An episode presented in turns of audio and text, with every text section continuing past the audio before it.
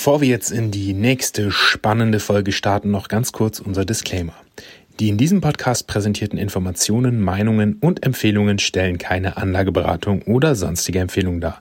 Sie dienen lediglich zu Informationszwecken und stellen keine Aufforderung zum Kauf oder Verkauf von Finanzinstrumenten dar. Investitionen in die Börse und andere Finanzmärkte bergen Risiken und es ist möglich, dass Sie einen Teil oder den gesamten investierten Betrag verlieren. Wir übernehmen keine Haftung für Verluste oder Schäden, die direkt oder indirekt aus der Nutzung der Informationen in diesem Podcast entstehen. Wenn du dein Börsenwissen aber trotzdem auf das nächste Level bringen willst, dann check doch einmal die Börsenakademie aus. Du kannst dir sogar einen unverbindlichen Strategiecall mit Felix oder einem Mitarbeiter aus seinem Team buchen. Den Link dazu findest du unten in den Show Notes. Und jetzt geht's los mit der spannenden Folge. Du möchtest alle relevanten News rund um die Bullen und die Bären. Du möchtest über die aktuellen Geschehnisse an den Aktienmärkten Bescheid wissen und einfach über coole Aktientipps quatschen. Dann bist du hier genau richtig. Der Du kannst Börse Podcast mit Felix und Max. Hallo und herzlich willkommen zum Du kannst Börse Podcast. Schön, dass ihr diese Woche wieder eingeschaltet habt. Heute dreht sich bei uns alles um einen Vorfall aus der jüngsten Vergangenheit, der eine gewisse Auswirkung auf eine bestimmte Aktie hat.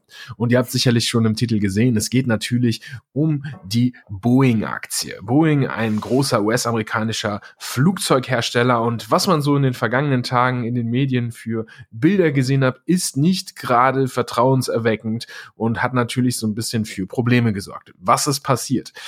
Ja, ähm, bei einem Flug mit einer Boeing-Maschine, genau, genau gesagt war das eine Boeing-Maschine des Typs 737 MAX 9, ist einfach mal während des Flugs ein Teil der Außenhülle sozusagen rausgerissen.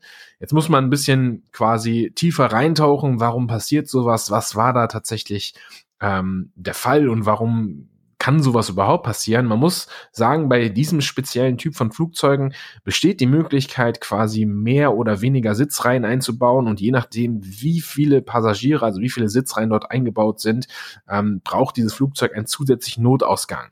In diesem speziellen Fall, das war von Alaska Airlines, ähm, war es so, dass quasi dieser Notausgang versiegelt wurde.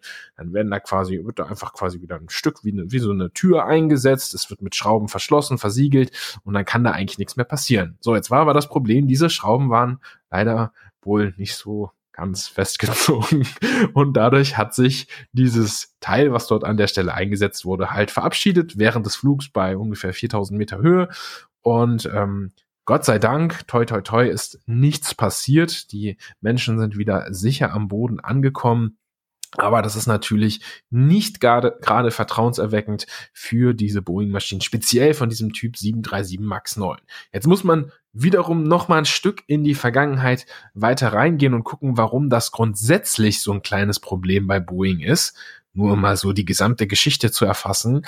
Wir hatten in den Jahren 2018 und 2019 eben bei diesem Typ 737 MAX 8, was quasi das Vorgängermodell war, äh, genau äh, auch Probleme, und zwar waren es damals nämlich Softwareprobleme in dieser Cockpit-Software von dem Flugzeug an sich. Und dann sind zwei Maschinen abgestürzt und infolgedessen 346 Menschen ums Leben gekommen, was natürlich eine absolute Tragödie ist. Und dementsprechend hatte Boeing eh schon über die Jahre, also in den vergangenen Jahren, Probleme mit der Reputation der Flugzeuge, speziell diesen Types. Und ähm, jetzt hat natürlich dieses jüngste Ereignis mit diesem fehlenden Teil, was da rausgeflogen ist, natürlich diese gerade wieder aufgekommene vertrauenswürdige äh, Zeit, die Boeing wieder aufbauen wollte, komplett gecrashed. Und somit ist natürlich jetzt die Frage, wie geht's weiter mit Boeing? Jetzt sind wir natürlich ein Börsenkanal und wollen hier nicht nur News präsentieren, sondern wollen uns auch wirklich die Aktie angucken. Und ich würde sagen, ihr habt jetzt die Vorgeschichte gehört und jetzt steigen wir einmal ein. Wie sehen, wie sehen denn eigentlich die Zahlen von Boeing aus und warum äh, ist das jetzt wirklich ein mittelgroßes Problem auch für die Aktie? Und dafür übergebe ich einmal an den Felix. Der wird euch jetzt in die Boeing-Aktie einführen. Ja, danke, Max. Äh, sowas darf natürlich nicht passieren erst recht nicht bei einem Unternehmen, was Produkte vertreibt, äh, wo Menschenleben dran hängen. Und das ist ja gerade bei Fluggesellschaften tatsächlich sehr empfindlich. Und da ist so ein bisschen auch meine Welt. Ich bin ja quasi in diesem Bereich mehr oder weniger aufgewachsen. Mein Papa war ja Pilot.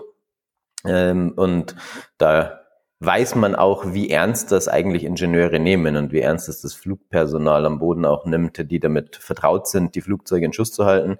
Mein Papa war so ein bisschen extremer, als Testpilot für, für Kampfmaschinen wird da natürlich noch ein bisschen genauer hingeschaut. Aber trotzdem darf sowas natürlich auf keinen Fall passieren. Und wenn das passiert, ist es gerade in der Branche ein wirklich extremer Image-Schaden. Ich glaube, da muss man so ein bisschen am Anfang unterscheiden. Natürlich die Kunden, die Endkunden, die dann wirklich sich Flüge buchen und vielleicht bei Ryanair in der Boeing äh, 737 MAX 9 sitzen, die haben ein mulmiges Gefühl. Aber die Unternehmen, die diese Maschinen kaufen und die Berater, die sich in der Branche auskennen, die nehmen das natürlich noch ganz anders wahr und haben natürlich auch den Blick darauf, was es für sie bedeutet, wenn so ein Ereignis eintritt, und da muss man diese Kette mal entlang gehen, man hat ja Boeing auf der einen Seite, die die Maschinen produzieren und verkaufen, dann hat man aber die Unternehmen, die diese Maschinen abnehmen und mit diesen Maschinen Passagiere transportieren. Ja. Und wenn es da zu Katastrophen kommt, besonders zu vermeidbaren, also das sind ja alles, was bei Boeing in den letzten Jahren passieren, passiert ist, war ja wirklich einfach ein Versagen.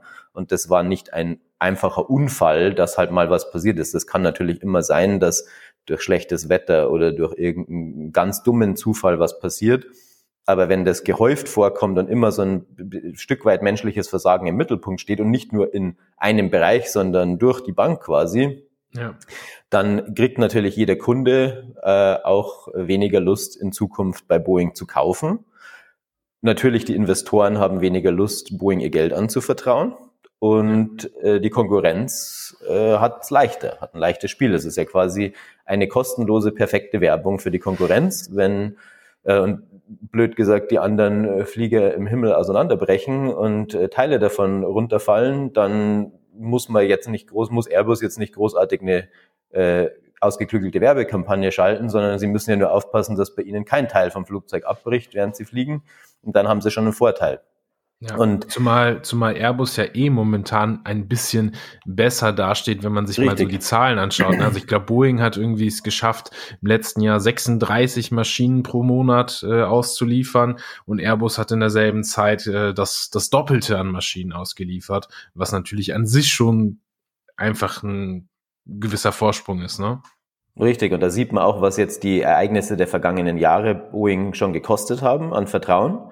Ähm, Boeing hat es geschafft gehabt, jetzt vor diesem äh, Ereignis so wieder ein bisschen auf die Füße zu kommen, war auch eine sehr interessante Aktie, die wir ja auch mal im Depot hatten. Ähm, mhm. Aber Boeing war quasi auf dem Weg wieder in die Profitabilität, hat 2024 hätte es so sein sollen, dass sie wieder profitabel werden, haben sich aber die ganze Zeit ein bisschen schwer getan. Jetzt wird das immer schwieriger. Das heißt, diese, diesen Image-Schaden, den sie vor ein paar, paar, Jahren erlitten hatten, haben sie ein bisschen ausbügeln können, sind wieder so auf den richtigen Pfad gekommen. Jetzt kommt das nächste Problem, spricht natürlich auch überhaupt nicht fürs Management. Das heißt, da ist es natürlich auch in diesem Konzern jetzt bestimmt sehr turbulent. Also der CEO hat jetzt nicht so den festesten Thron, auf dem er sitzt. Äh, da werden bestimmt auch einige Menschen entlassen werden, die dafür Verantwortung tragen, dass das passieren konnte und man hat dann auch ein schlechtes, ähm, eine schlechte Stimmung innerhalb von dem Konzern, was auch wieder eher Probleme erzeugen wird. Das heißt, für Boeing sieht es wirklich nicht besonders gut aus. Man sieht es ja auch im Aktienkurs.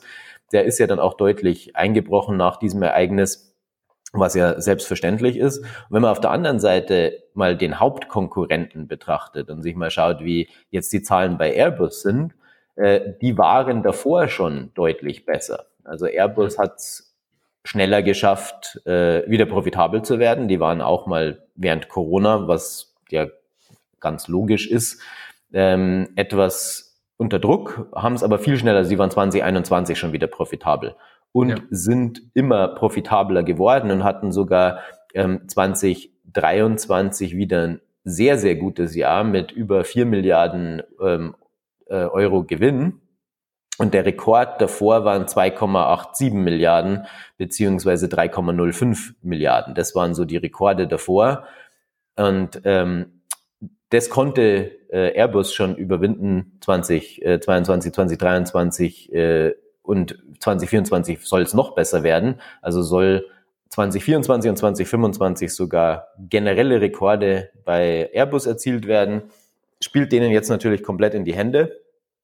Ähm, und große Kunden wie, wie Ryanair, über die haben wir ja auch schon ein paar Mal gesprochen, die sehr viele Boeing-Maschinen betreiben, die werden sich das natürlich überlegen, weil so eine Fluggesellschaft hat es da dann auch nicht leicht, wenn man sagt, ich versuche günstige Sitze zu verkaufen mit meinem Flugzeug und die Leute überlegen sich dann, ja, will ich jetzt wirklich mit einem Flugzeugtyp fliegen, wo die Schrauben nicht festgezogen sind oder die Schrauben nicht geeignet sind, um die Tür festzuhalten, zahle ich lieber 100 Euro mehr, aber komme sicher am Ziel an.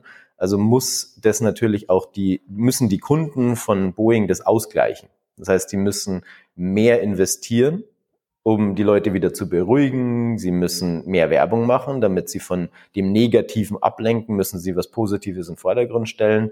Das heißt, da tut sich Boeing auf ganzer Linie überhaupt keinen Gefallen und hat sich keinen Gefallen getan. Und das, ich verstehe es persönlich auch nicht, wenn man schon zwei Maschinen verloren hat, wo Menschen gestorben sind.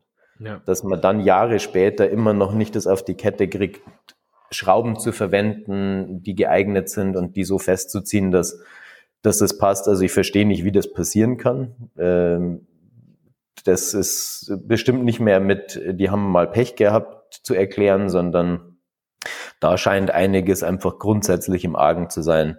Ja. Und ja, das muss man als Investor natürlich auch wirklich auf dem Schirm haben, dass das ein Unternehmen ist, was Probleme hat, ganz offensichtlich, und dass es bestimmt dort unter der Haube jetzt auch ganz schön brodelt und für die nächsten Jahre auch für Boeing schwerer wird, sich aus dem Loch wieder rauszugraben, wenn es intern dann auch diese Schuldzuweisungen gibt, weil da wird keiner sich hinstellen freiwillig und sagen, ich bin schuld, äh, liegt nur an mir, sondern ja. da wird intern die Schuld hin und her geschoben, die werden versuchen, sich rauszureden und äh, ja. trotzdem werden Köpfe rollen und da hat, glaube ich, jeder Angst, wie es da weitergeht, also auch eine schlechte Stimmung im Konzern.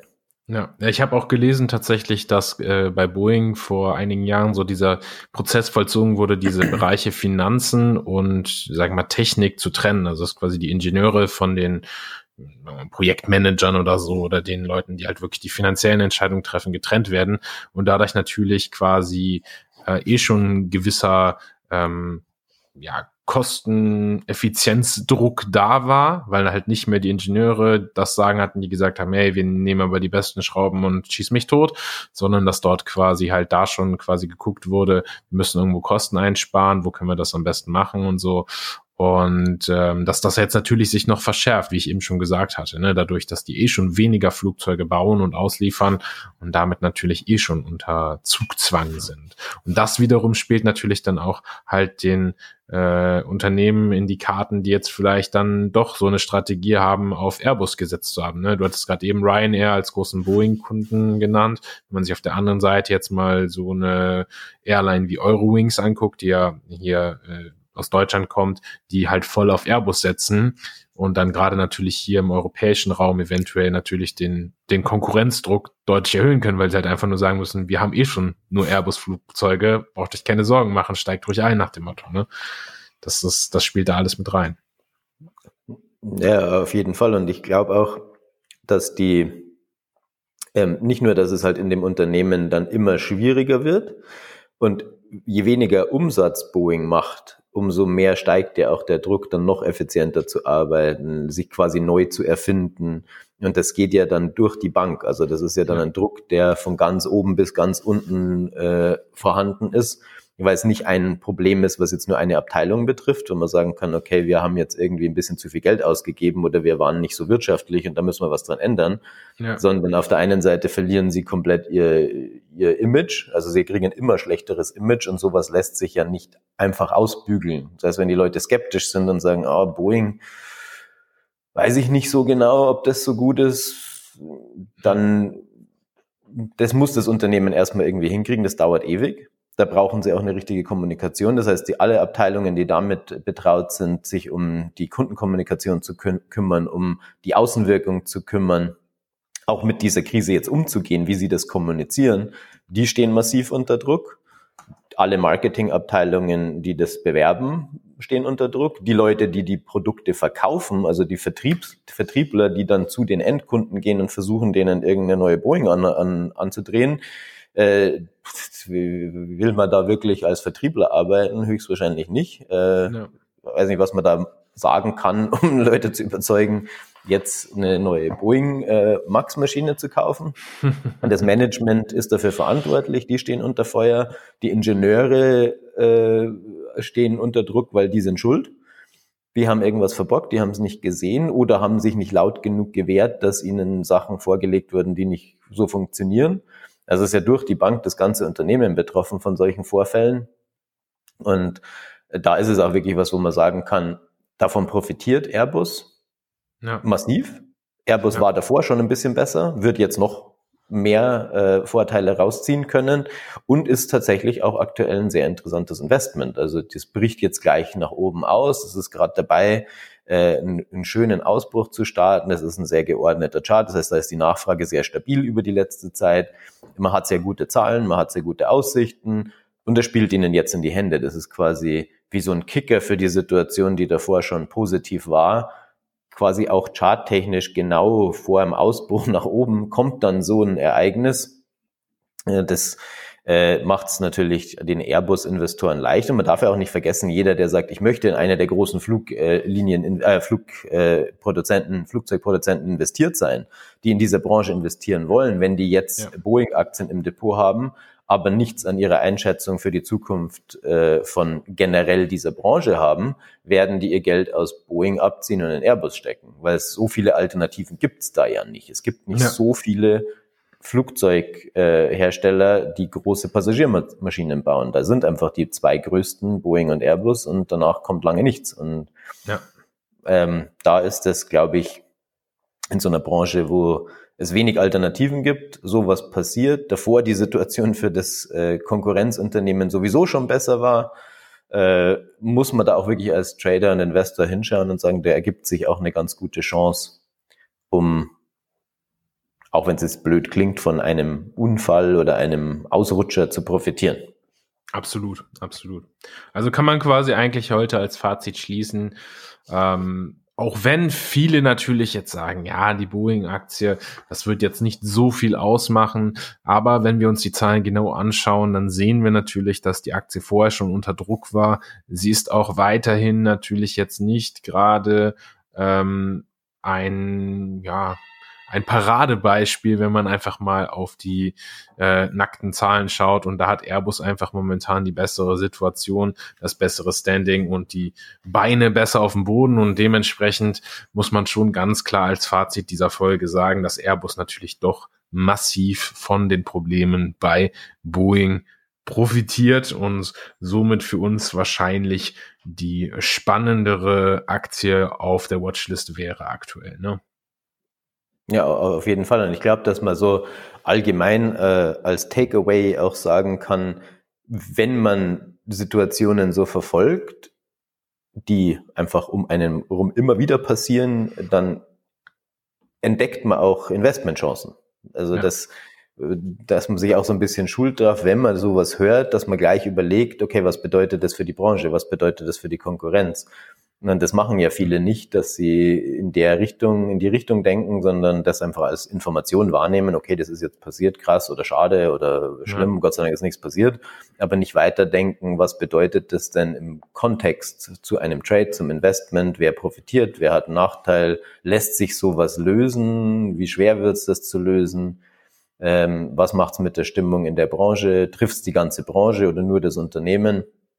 Und ich glaube, da ist es auch so ein Paradebeispiel, äh, was passieren kann, also wirklich ganz gezielt nur ein Unternehmen aus einem Segment wirklich betrifft und die anderen davon sogar dann ein bisschen mehr glänzen, obwohl sie nichts machen müssen. Also da ja. muss einfach nichts passieren und dann äh, wirkt das schon viel, viel besser, obwohl es eigentlich logisch sein sollte, dass beim ja. Flugzeug nicht während dem Flug einfach irgendwas abbricht und runterfällt.